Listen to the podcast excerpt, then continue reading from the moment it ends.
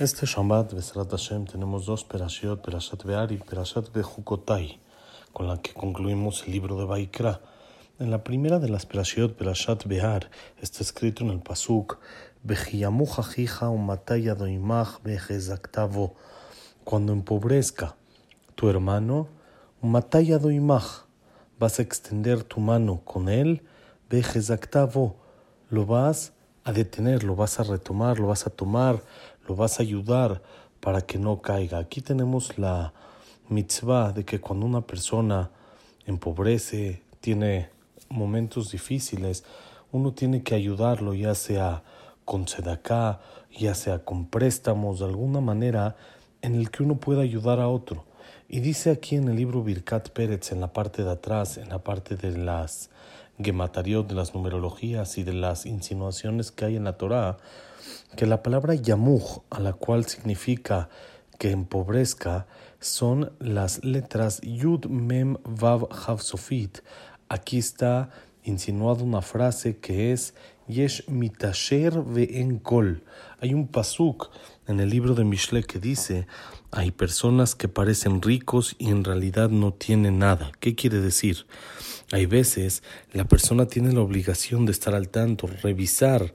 porque en muchas ocasiones el pobre, por pena, por vergüenza, se hace pasar como si fuera rico y como que si no le hace falta nada. Para poder cumplir esta mitzvah de vejezactavo, vas a apoyarlo, vas a ayudarlo, la persona tiene que revisar y estar al tanto de que este pobre, este esta persona que tiene vergüenza de parecer pobre tenga todas sus necesidades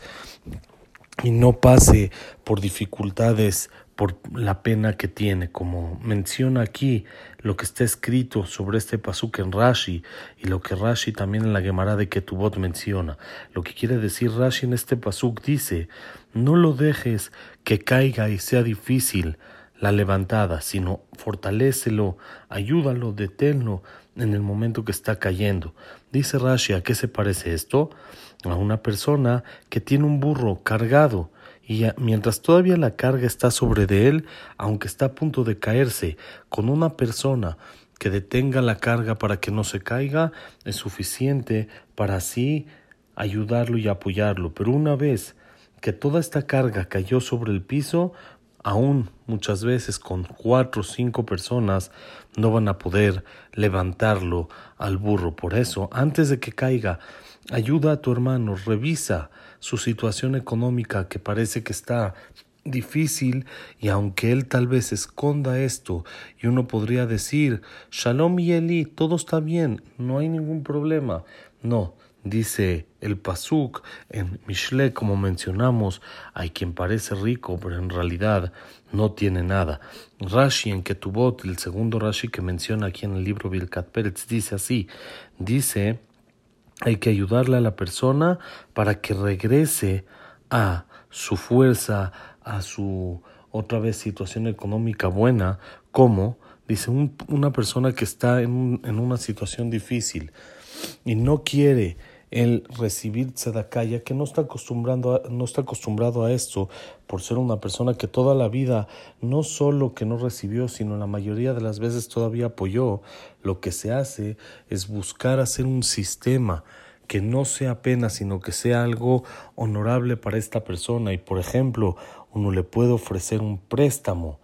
y después no cobrarlo al ver que por medio de esto se va a ayudar y uno lo va, lo va a levantar y lo va a parar por medio de esto, ya que muchas veces el darse de acá ayuda al otro, pero el ayudarlo a que ya no tenga que recibir, hacerlo autosuficiente, es mucho mejor, es una mitzvah mucho mayor. Por eso en la primera perashá dice, o cuando caiga tu hermano, vas a extender una mano con él y lo vas a ayudar, a ayudar. Aunque parezca que él está viviendo bien, que está pasando todo normal, indaga, revisa un poquito y date cuenta si es de que en realidad necesita una ayuda y dale esa mano, dale ese apoyo que él necesita. Ojalá que podamos siempre ser de los que apoyemos, de los que demos, intuyamos y revisemos la situación de nuestros compañeros para ayudar aún al que no parece que lo necesita y nunca tendremos que ser de los que reciben. Shabbat Shalom,